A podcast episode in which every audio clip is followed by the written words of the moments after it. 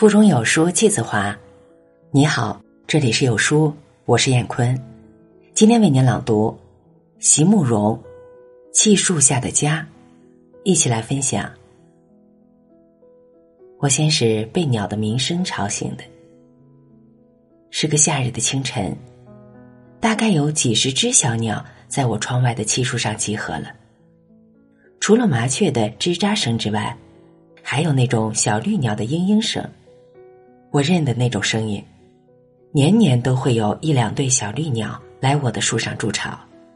在那一段的时间里，我每天都能听到它们那种特别细又特别娇的鸣声，听了就让我想微笑，想再听。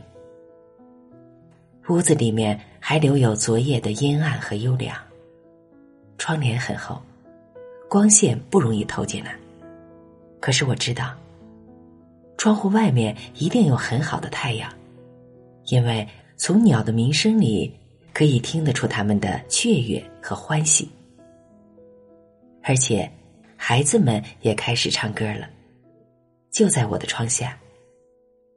仔细分辨，唱歌的人，有的是坐在矮墙上，有的是爬在树上。他们一面唱一面嬉笑，那种只有孩子们才能发出的细嫩的歌声，还有不时因为一种极单纯的快乐才能引起的咕咕咯咯的笑声，让睡在床上的我听了，也不禁微笑起来。原来，早起的孩子和早起的小鸟一样，是快乐的，非要唱起歌来才行的啊。在这些声音里，我也听出了我孩子的声音。对一个母亲来说，自己孩子的声音总是特别突出、特别悦耳的。一早起来，不知道有些什么事情让他们觉得那么好笑的。那样清脆和圆润的笑声，真有点像荷叶上的露珠，风吹过来时就滑来滑去，圆滚滚的，晶亮亮的。一直不肯安静下来，然后忽然间传来一声低沉的喝止：“小声一点，你妈妈还在睡觉。”那是一种低沉而宽厚的男中音，是比我起得早的丈夫出去干涉了。其实这个时候我已经完全醒了，可是我愿意假装安静的躺在床上，享受着他给我的关怀。在阴暗和幽凉的室内，在我们干净而舒爽的大床上，我一个人伸展着四肢，静静的微笑着，把脸贴近他的枕头，呼吸着我最熟悉的气息。枕头套的布料细而光滑，触到我的脸颊，有一种很舒服的凉意。这是我的家，我的亲人。我热烈的爱着的生命和生活。我虽然知道在这世间没有持久不变的事物，虽然明白时光正在一分一秒的逐渐流逝，可是能够在这一刻，能够在这个夏天的早上，清楚的感觉到自己的幸福，一种几乎可以听到、看到和触摸到的幸福。我恐怕是真要感谢窗外那十几棵气树了。在房子刚盖好的时候就种下的这些气树，长得可真是快。七八年前只有手臂一样粗细的幼树，现在却个个都是庞然巨物了。跟着四季的变化，把我们这栋原来非常普通的平房也带得漂亮起来。它们实在是很漂亮，也很尽责。春天时长出好多软软的叶子，绿的逼人；一簇簇的小花开得满树，在月亮底下，每一小朵，每一小簇，好像都会发亮。夏天时给我们整片的浓荫，风吹过来，说要多凉就有多凉。秋来时，可以变得很黄很红，几乎所有路过的人。都会忍不住摘下一两片。到冬天的时候，满树的叶子都落了，屋子里就会变得出奇的明亮，而那些小绿鸟留下的空巢，就会很醒目的在枝桠之间出现了。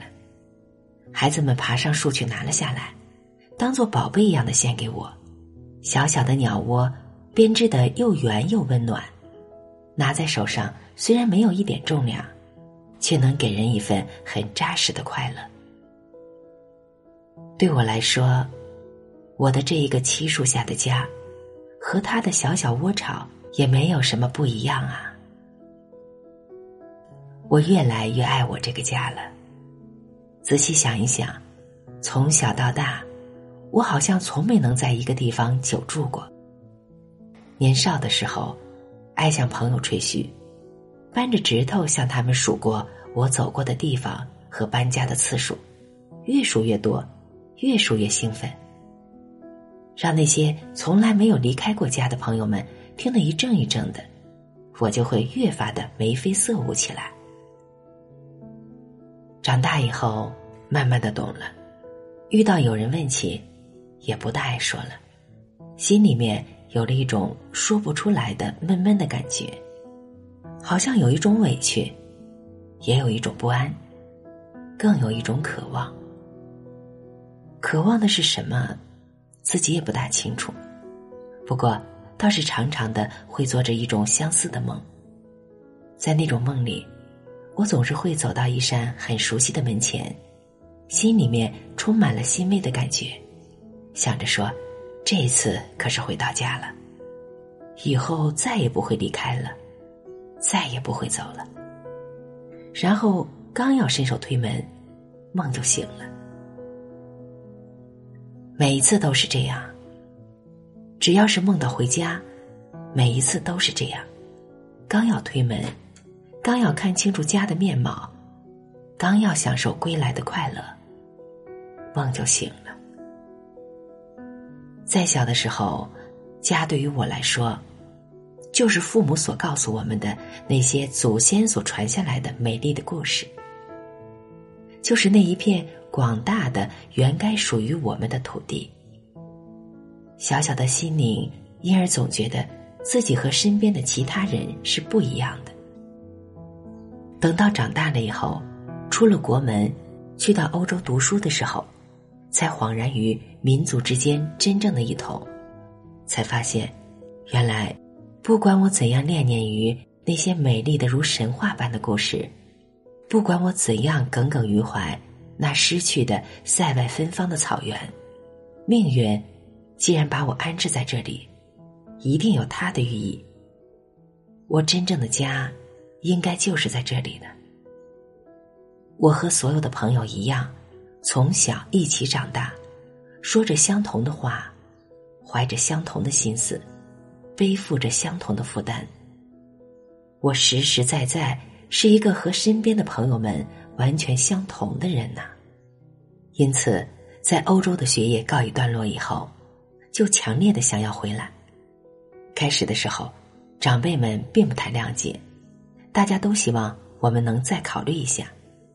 丈夫和我两个人求学的过程一直很顺利，如果再多留几年，也许还能再多有一些发展。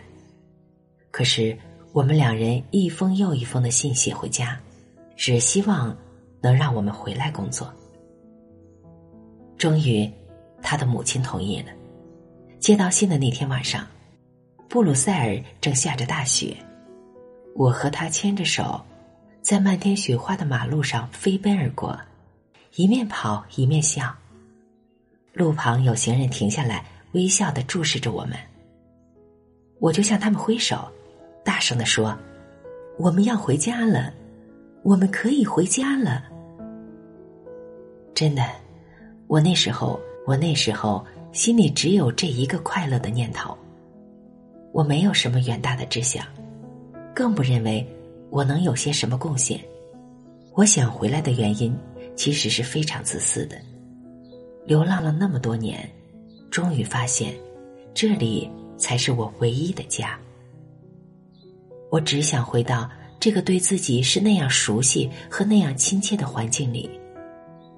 在和自己极为相似的人群里停留下来，才能够安心的去生活，安心的去爱与被爱。所以，这个气树下的家，就该是我多年来所渴望着的那一个了吧。不过是一栋普普通通的平房，不过是一个普普通通的家庭，不过种了一些常见的花草树木，春去秋来，岁月不断的重复着同样的变化。而在这些极有规律的变化之中，树越长越高，我的孩子越长越大，我才发现，原来平凡的人生里。竟然有着极丰盈的美，取之不尽，用之不竭。我的心中因而常常充满了感动与感谢。